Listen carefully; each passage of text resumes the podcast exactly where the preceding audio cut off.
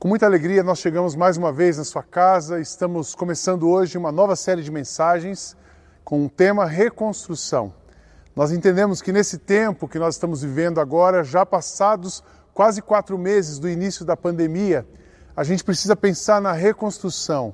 Aqui, como comunidade, como equipe, nós estamos dando os primeiros passos, nos movendo a reconstruir nós nunca paramos, mas precisamos reconstruir e redefinir algumas coisas para que a gente possa voltar a se encontrar no mesmo lugar. Então é tempo de reconstruir, mas não só um lugar, não só uma igreja, é tempo de reconstruir família, é tempo de reconstruir negócio, é tempo de reconstruir o país, a identidade. Por isso nós escolhemos esse tema. Nós vamos ah, olhar e são quatro livros, quatro pessoas da Bíblia. Começamos hoje com Neemias, no próximo domingo, Esdras, depois Noé e terminamos com Josué. Esses quatro homens foram homens que reconstruíram, tiveram que reconstruir coisas em momentos diferentes e cada um deles a gente tem um enfoque. Neemias é o processo, Esdras é a motivação, é a disposição, Noé é a fé e Josué é a coragem para enfrentar o novo mundo, tomar posse, mas também viver no novo mundo. Então vamos aprender muito. Eu espero que essa série fale ao seu coração, te inspire, te capacite a sair do lugar e se mover a pequenos passos, com segurança, mas se mover na direção da reconstrução e construção desse novo mundo, reconstrução de muita coisa que precisa ser tomada, refeita, revisitada. Nós vamos começar então com o livro de Neemias. A história de Neemias ela é incrível. O livro de Neemias, eu não vou ler, os livros são 13 capítulos. Eu gostaria de recomendar que você lesse nessa semana esses 13 capítulos, meditasse, porque cada capítulo, cada parte da história tem um significado muito especial e é uma das mais impressionantes histórias bíblicas da determinação de um homem em cumprir uma tarefa. Neemias é visitado por Deus, ele se sensibiliza com o que estava acontecendo com seu povo, busca a Deus, Deus fala com ele e ele começa um processo, um plano.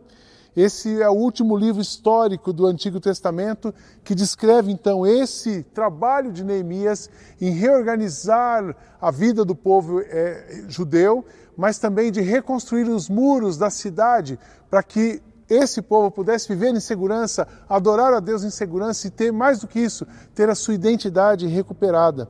O livro mostra também a preocupação de Neemias em proteger o povo. Esse muro protegia porque as pessoas que viviam ali eram judeus que tinham voltado do exílio, mas também eram pessoas de outros povos. E o povo judeu estava em Jerusalém, vivia sob constante ameaça. A gente vai ver sobre isso. Nesse livro de Neemias, ele é o personagem principal. É a história dele, ele é o protagonista, mas ele não é o autor desse livro. Provavelmente o autor desse livro é o mesmo que escreveu Esdras. Esdras é companheiro de Neemias, mas ele antecede Neemias.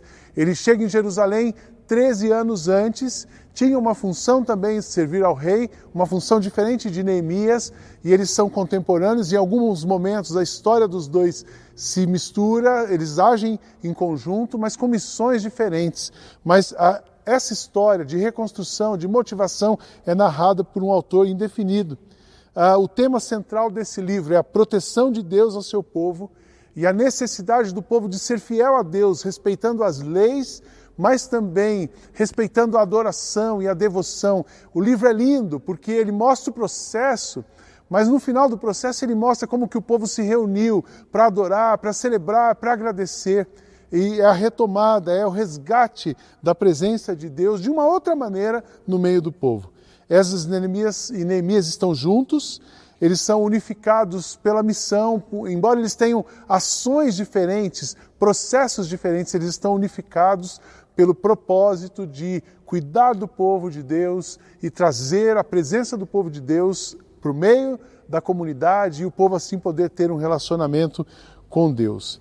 Eu não vou ler os 13 capítulos, isso é óbvio, não vai dar tempo aqui, mas eu gostaria de ler o primeiro capítulo, para você entender um pouco do contexto e a missão do livro de Neemias. Diz assim: Esta é a história de Neemias, filho de Acalias, e no mês de Quisleu, no ano 20 do reinado de Ataxerxes, rei da Pérsia, eu que me chamo Neemias estava em Suzã, a capital do país. Hanani, um dos meus irmãos, chegou de Judá com um grupo de outros judeus. Então eu pedi notícias da cidade de Jerusalém e dos judeus que haviam voltado do cativeiro da Babilônia. Eles me contaram que aqueles que não tinham morrido e haviam voltado para a província de Judá estavam passando por grandes dificuldades. Contaram também que os estrangeiros que moravam ali por perto os desprezaram. Disseram finalmente que as muralhas estavam caídas e que os portões que haviam sido queimados ainda não tinham sido consertados. Quando eu ouvi isso, eu me sentei e chorei. Durante alguns dias eu fiquei chorando e não comi nada e fiz a Deus essa oração. Ó Senhor, Deus dos céus, Tu és grande e nós tememos. Tu és fiel e guardes a tua aliança com aqueles que te amam e obedecem aos teus mandamentos. Olha para mim, ó Deus, e ouve as orações que faço neste dia em favor dos teus servos, o povo de Israel. Eu confesso que nós, o povo de Israel, temos pecado. Os meus antepassados e eu temos pecado. Com os nossos atos temos pecados contra ti e não temos obedecido aos teus mandamentos. Não temos obedecido às leis que nos deste por meio de Moisés, o teu servo. Lembra agora do que disseste a ele: Se vocês, o povo de Israel, forem infiéis a mim, eu os espalharei entre outras nações. Mas se depois disso vocês voltarem para mim e obedecerem os meus mandamentos, eu os trarei de volta para o lugar que escolhi para ali ser adorado, mesmo que vocês estejam espalhados por toda a terra. Senhor, estes são os teus servos, o teu povo. Tu os livraste do cativeiro com teu poder e com a tua força. Ouve agora a minha oração e as orações de todos os teus servos que têm prazer em te adorar. Faze que eu tenha sucesso hoje e que o rei seja bondoso comigo. Nesse tempo, eu estava encarregado de servir vinho ao rei. Neemias tinha uma função específica, muito simples, mas ele vai primeiro buscar a Deus, ele se sensibiliza, nós vamos ver esse processo. Ele se sensibiliza com a dor do povo, ele se sensibiliza com o afastamento do povo da relação com Deus. Ele diz: Eu preciso fazer alguma coisa. Mas o primeiro passo dele foi buscar a Deus e então Deus o dirige. E, um, e a primeira direção que Deus deu para ele foi buscar as autoridades. Mas qual é o contexto? O que, que está acontecendo aqui? Neemias não só está lutando, a gente vai falar muito de processo, mas Neemias não está lutando, não tem um processo para a reconstrução do muro. Ele tem um processo para o resgate da identidade do povo. Você imagina que aqui, nesse tempo, o povo de Israel já tinha sido escravo na Babilônia por 70 anos. Quem não morreu voltou, quem voltou encontra a cidade destruída. Então eles viviam um momento de muita tristeza. Então, um povo inseguro, enfrentando as pressões, inseguro porque as ameaças contra dos países, dos povos vizinhos, continuava. E a insegurança do governo de Judá também era muito forte. Era uma população composta, então, por quem veio do exílio e pelos estrangeiros, que a própria convivência com esses estrangeiros gerava um desconforto na comunidade judaica. Nesse tempo, a comunidade judaica enfrentava um desafio moral e religioso. Moral, porque eles eram assediados pelos deuses vizinhos, eles eram assediados pelos costumes dos pagãos. E religioso, porque eles viviam um conflito de não ter o lugar, de não ter o templo, enfim, de não ter condições de adorar a Deus. As relações com Deus estavam é, fragilizadas. Os rituais, especialmente por causa dos rituais, eles enfrentavam desafios na família. Muitos judeus tinham se casados com as mulheres dos povos vizinhos, e o fato desse casamento ser misto é, comprometia a aliança que Deus tinha com o povo judeu. Então era um desafio moral, era um desafio religioso, era um desafio familiar, e eles sofriam pressões econômicas e sociais. No capítulo 5 de Neemias, a gente vê a exploração dos pobres pelos ricos ricos vendendo coisas. Assim, assim, o povo já vivia uma situação difícil, mas quem tinha estava abusivamente explorando aqueles que não tinham. Pressões sociais, econômicas, com isso cresceu a demanda social numa época em que Neemias precisa de recurso para reconstruir o muro. Então você imagina o desafio desse grande líder.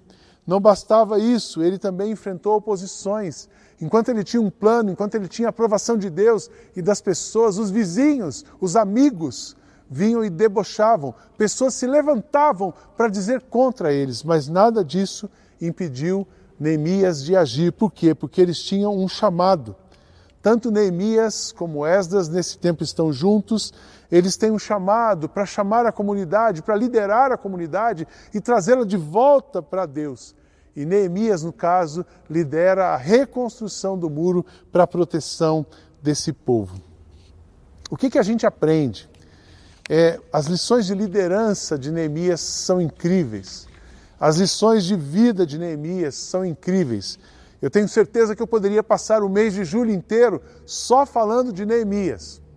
Mas, óbvio, falar então tudo sobre Neemias numa mensagem de 30 minutos, mas eu quero eh, focalizar nessa manhã, dar o um enfoque na questão do processo de reconstrução. Neemias, ele foi um especialista e aqui tem grandes lições para nós de como a gente, da sabedoria de Neemias, pode nos ajudar nesse momento. Eu não sei o que você precisa reconstruir, eu não sei qual é a maior pressão que você está vivendo. Nós temos pressões de tudo quanto é lado.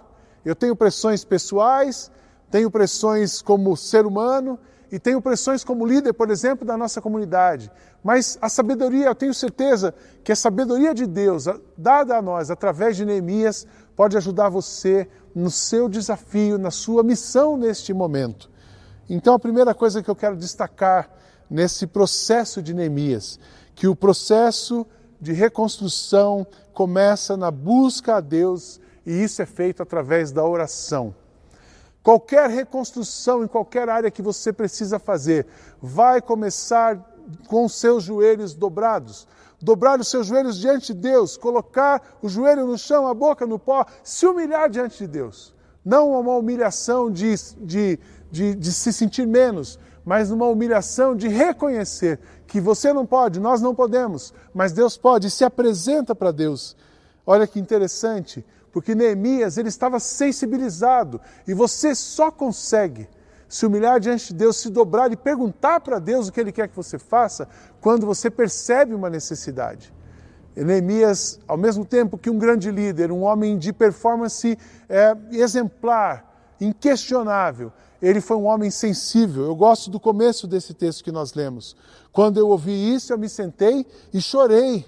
Durante alguns dias eu fiquei chorando e não comi nada. Neemias se deprimiu, ele se sensibilizou, ele sentiu a dor do outro, ele teve a empatia com aquilo que estava acontecendo e fiz a Deus essa oração. Ele não ficou parado na sua dor, a sua dor não o paralisou, a sua sensibilidade não o paralisou, muito pelo contrário. Esses dois fatores o levaram para os pés de Jesus, os levaram a Deus, buscar a face de Deus. Então ele orou a Deus, Senhor dos céus, e ele reconhece quem Deus é. Tu és grande, nós o tememos, tu és fiel e guardas a tua aliança com aqueles que te amam e obedecem os seus mandamentos. Neemias se fortalece, lembrando do plano, da promessa, do que Deus tinha para ele. Através dessa oração ele é fortalecido e impelido a continuar. Aí ele clama: Deus, olha para mim. E ó Deus, e ouve as orações que eu faço diante de ti em favor dos teus servos. Eu confesso que nós, o povo de Israel, temos pecado, os meus antepassados e eu temos pecado. Ele sabe que do erro, ele sabia da maldade, mas ele sabia da disposição de Deus em perdoá-lo. E isso capacita, essa oração, essa dependência de Deus em oração, foi o começo do processo. Então, como que começa a reconstrução? Diagnóstico da realidade. Olhar o que está fora de lugar, mas não análise crítica nas escolas de, acadêmicas de administração, você vai fazer uma análise SWOT, você vai analisar, fazer um diagnóstico. Enfim, mais do que um diagnóstico técnico, você se sensibilizar com a necessidade que está permeando ao seu redor. Nesse nosso tempo, é, parece que o contexto de Neemias é muito, parece não, é muito apropriado para o que nós estamos vivendo. Nós temos crise na família, nós temos crise moral, nós temos, temos crise religiosa, temos crise econômica, temos crise social. Nunca na nossa história a gente viu tanta necessidade de ajudar o próximo, tanta gente passando dificuldade como agora. Mas a reconstrução começa com essa sensibilidade, com o diagnóstico da realidade, depois com a busca de Deus E aí eu acho interessante quando você lê o, o, a continuação da história, quando ele tem a direção de Deus, a primeira direção de Deus para ele é busque as autoridades e peça a aprovação das autoridades. Faça tudo alinhado com o governo para que você não seja acusado de nada, não gere nenhum sinal confuso e não crie novas complicações. O processo de reconstrução, ele precisa ser pensado, ele precisa ser equilibrado, ele precisa ser sensato para que a gente não crie novos problemas a partir daquilo que estamos fazendo. E Neemias mostra tudo isso para nós. Eu queria te encorajar a sonhar, a olhar, a sentir. Não tenha medo de sentir, não tenha vergonha de admitir a fragilidade, como as coisas não estão boas. Mas porque quando a gente admite que uma coisa não está boa, e vai e leva essa coisa para Deus, ele nos abre um caminho para a gente entender como a gente vai tornar uma coisa difícil em coisa boa. Esse é o nosso Deus. É o Deus que brota a flor no deserto, que faz nascer água no deserto, mas é o Deus que transforma uma dificuldade em uma grande oportunidade. É o Deus que pega um cenário difícil e faz com que no cenário difícil novas coisas sejam construídas, reconstruídas, para que a vida seja sempre valorizada e vivida. Esse é o nosso Deus. Mas o processo começa com a busca de Deus e com a oração. E ele segue, uma coisa que é impressionante aqui, que Neemias deixa claro, e Deus fala isso para nós, que Deus tem um chamado para cada pessoa, um chamado de reconstrução para cada pessoa. E eu quero dizer para você hoje, Deus tem um chamado de reconstrução para a sua vida. Você e eu, nós ainda estamos aqui, eu falei isso na mensagem do domingo passado. Nós ainda estamos aqui porque Deus tem uma missão para nós e a nossa missão é a missão de Deus. Eu tenho certeza que enquanto a igreja de Cristo, enquanto nós estivermos aqui, Deus vai nos usar. Então, puxa, o plano de Deus para mim se frustrou, Deus tinha prometido tanta coisa e não aconteceu. Eu quero dizer para você que os planos de Deus não podem ser frustrados. Tudo mudou, mas o plano de Deus para a sua vida continua intacto e Deus quer usar a sua vida para a reconstrução. Ah, quando Neemias foi para o rei, e o rei então faz perguntas para ele sobre quem é você, o que você está fazendo, veja o que ele disse. O rei perguntou: O que é que você quer? Eu orei a Deus, daí Neemias responde: Eu orei ao Deus do céu, e depois disse ao rei: Se o Senhor está contente comigo e quiser atender um pedido meu, Deixe que eu vá para a terra de Judá a fim de reconstruir a cidade onde os meus antepassados estão sepultados. Aí o rei, tendo a rainha sentada ao seu lado, concordou com o meu pedido.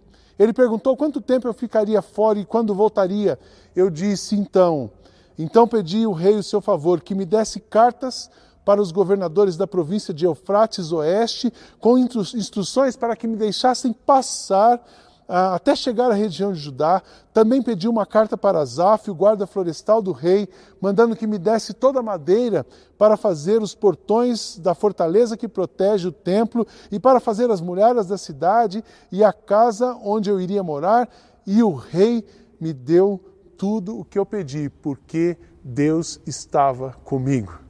Uma coisa linda, porque quando a gente entende que tem um chamado e começa a dar passos na direção da reconstrução, e foi Deus que preparou esse momento, Deus vai prover o que a gente precisa. Aqui continua o processo.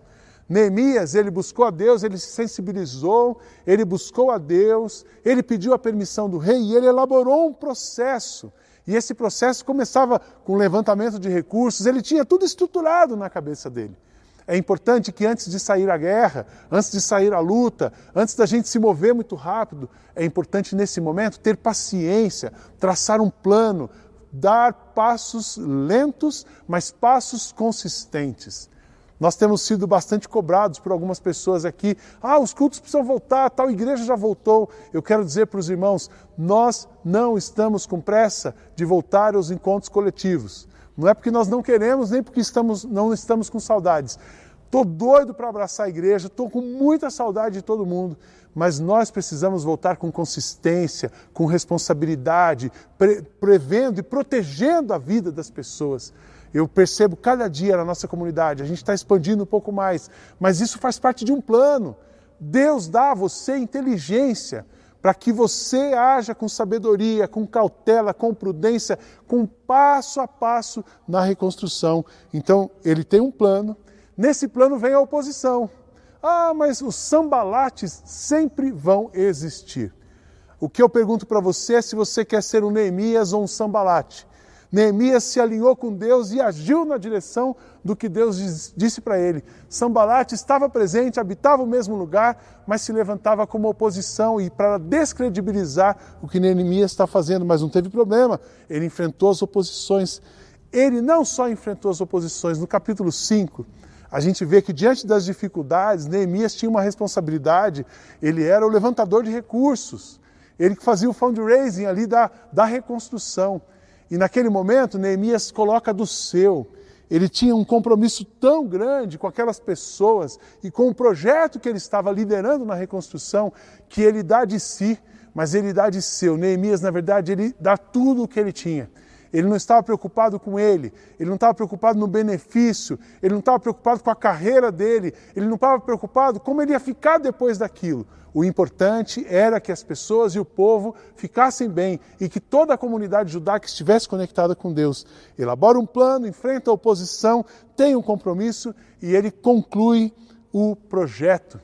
É tão bonito ver que Neemias termina a obra, ele reconstrói o muro, ele, junto com Esdras, depois invoca e chama o povo para adoração, faz o culto, faz a festa das, das barracas, ressignifica os rituais religiosos e então ele termina o projeto dele. O projeto de Neemias não era a reconstrução do muro. O projeto de Neemias era a reconstrução da identidade de um povo. E ele sabia que ele estava fazendo isso em nome de Deus. E o projeto de Deus, ele tem começo, meio e fim. Deus não é um Deus de obra inacabada. Tudo que ele faz, assim como ele, tem começo, tem meio e tem fim. Então eu creio, irmãos, que nesse tempo nós, Deus vai usar você, Deus vai nos usar como comunidade. Não é para reconstruir o muro, o muro seria a nossa comunidade de BM Alphaville, mas Deus vai usar a sua vida e a nossa comunidade para reconstruir e construir muitas coisas aqui e fora daqui. Nós temos um chamamento para o mundo para sermos construtores no mundo. Construtores não de prédios, porque Deus não habita em prédios feitos por mãos humanas, mas construção de pessoas, de ideias, do reino de Deus aqui na terra. Processo, Deus nos chama para esse processo, mas uma coisa que Neemias nos ensina muito importante é que ele, nesse processo de reconstrução, Deus cuidará, te protegerá e te capacitará no cumprimento da missão. Uma missão dada por Deus será sustentada por Deus.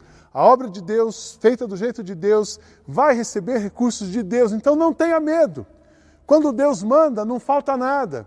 Quando Deus manda, não fique inacabado. Quando Deus manda, pode ir para frente, porque vai dar certo. A porta que Deus abre não é para te levar a um lugar de sequidão, mas a porta que Deus abre é para nos levar a pastos verdejantes, a coisas muito boas, porque é isso que Ele tem preparado para nós. E quando a gente olha no capítulo 4, ele, ele viu em alguns momentos e ele sentiu esse cuidado de Deus. Eu vi que o povo estava preocupado e por isso disse para eles e às suas autoridades e aos seus oficiais: não tenham medo dos nossos inimigos. Lembre-se como Deus, o Senhor, é grande e terrível e lutem pelos seus patrícios, porque em algum momento, até os que estavam com ele, até as autoridades que tinham dado todo o respaldo para ele, será que é isso mesmo? Tem muita gente falando, tem muita voz ao contrário. Mas Neemias falou: fiquem tranquilos, os nossos inimigos ficaram sabendo que nós havíamos descoberto o que eles estavam planejando e compreenderam que Deus havia atrapalhado os seus planos. Então todos nós voltamos ao nosso trabalho, Deus agiu em favor deles. Todos nós voltamos ao nosso trabalho na reconstrução das muralhas. Daí em diante, metade dos homens trabalhava, enquanto os outros ficavam de guarda, armados com lanças e escudos. Eles se protegeram, arcas e flechas e armaduras.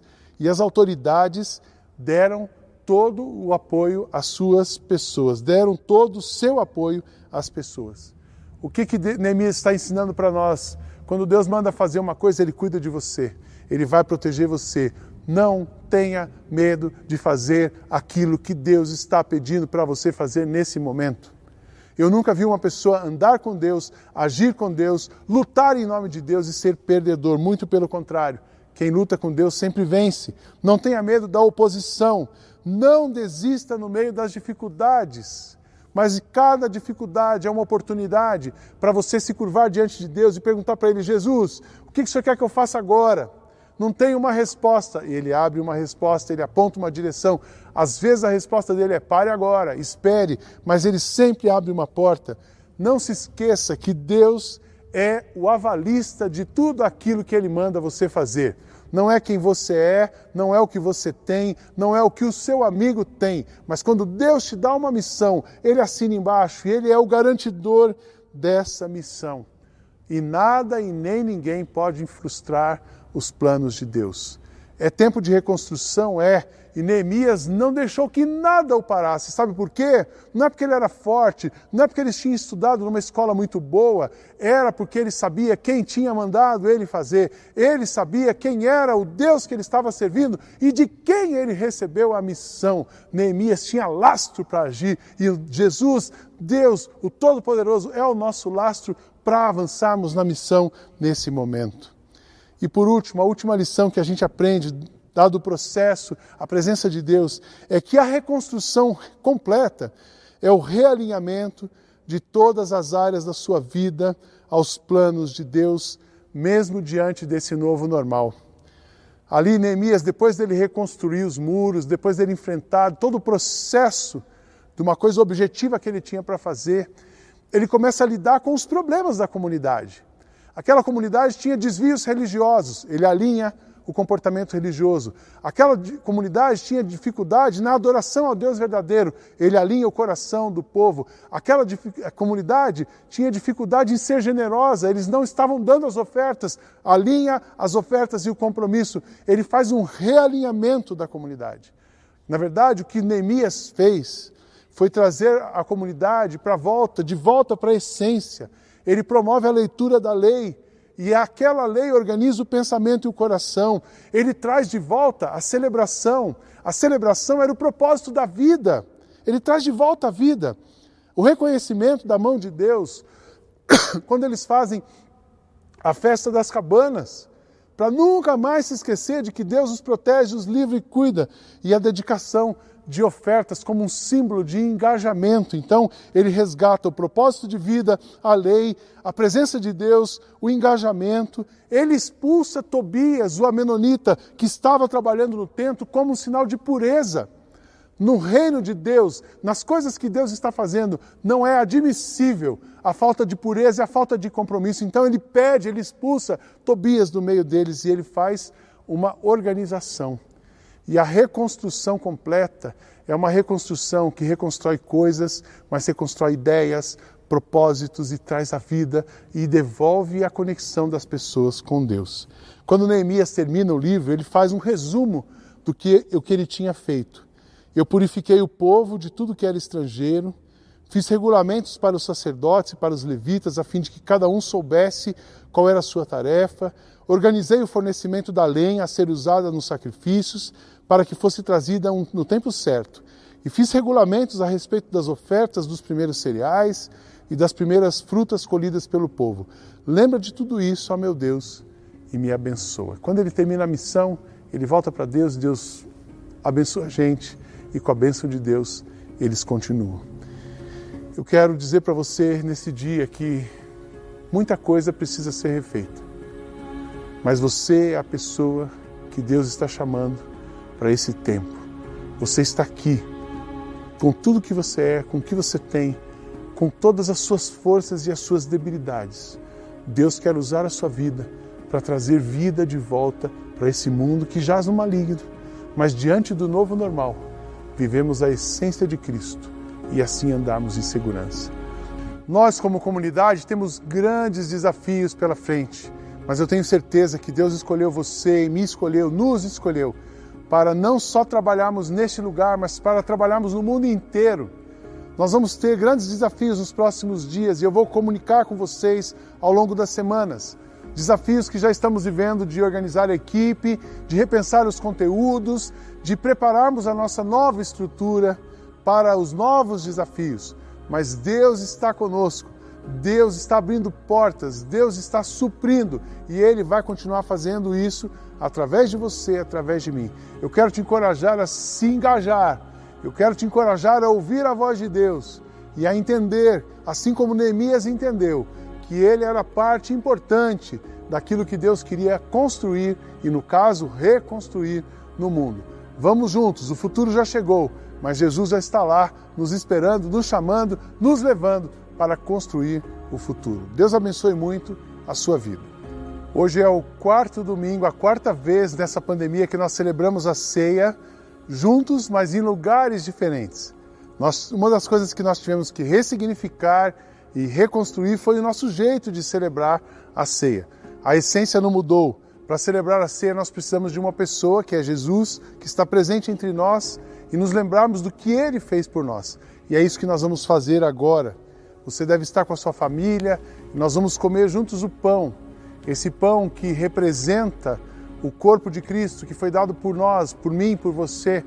O castigo que nos traz paz estava sobre ele pelas suas feridas, pelos seus sofrimentos, nós somos curados. Se você já confessou Cristo como seu Salvador, se você crê no sacrifício de Cristo e na sua ressurreição, você está convidado a participar deste ato, que não é um ato religioso, mas é um ato de significado, de expressão da nossa fé.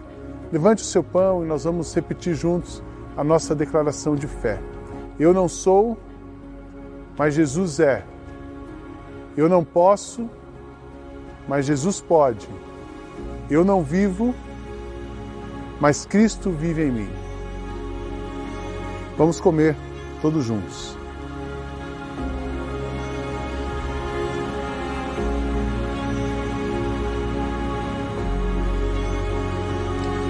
Depois de comer o pão, Jesus tomou o cálice e disse: Esse cálice representa a nova aliança que eu tenho com vocês. É a mesma aliança que Deus tinha com o povo de Israel, com os judeus, lá na reconstrução de Neemias. É a aliança que Neemias, no meio da, da pandemia, da dificuldade que eles viviam, Neemias trabalhou para resgatar. Essa aliança que é resgatada para nós através de Jesus é a mesma aliança de Neemias. Uma gota do sangue de Cristo é suficiente para perdoar os nossos pecados e nos conectar com o Pai. Eu quero convidar você a levantar o seu cálice e juntos nós vamos fazer a nossa declaração de fé. Eu não sou, mas Jesus é. Eu não posso, mas Jesus pode. Eu não vivo, mas Cristo vive em mim.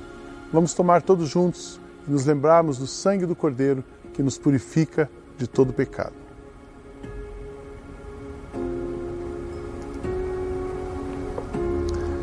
Nós vamos ouvir uma canção linda que fala dos milagres, do poder, da autoridade do Cristo vivo sobre nós.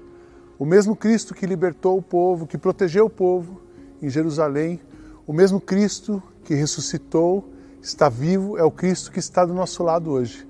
E enquanto você cantar essa música, que você possa se lembrar dos milagres que ele fez e que ele pode fazer ainda na sua vida.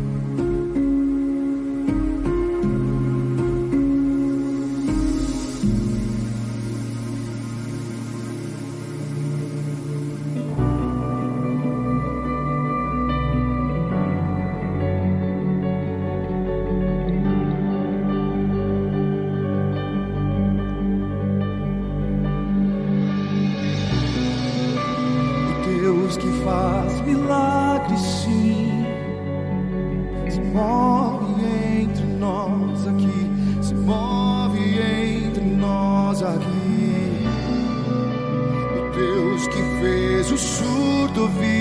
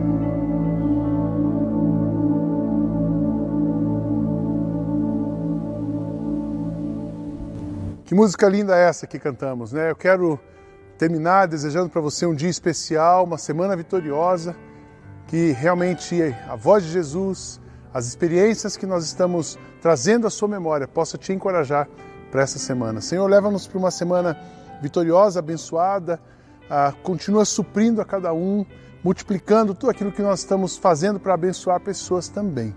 Que a graça do Senhor Jesus, o amor de Deus, o nosso Pai, consola a direção, o mover do Espírito Santo de Deus seja com cada pessoa que está nos ouvindo e todo o teu povo espalhado na face da terra. Em nome de Jesus. Amém.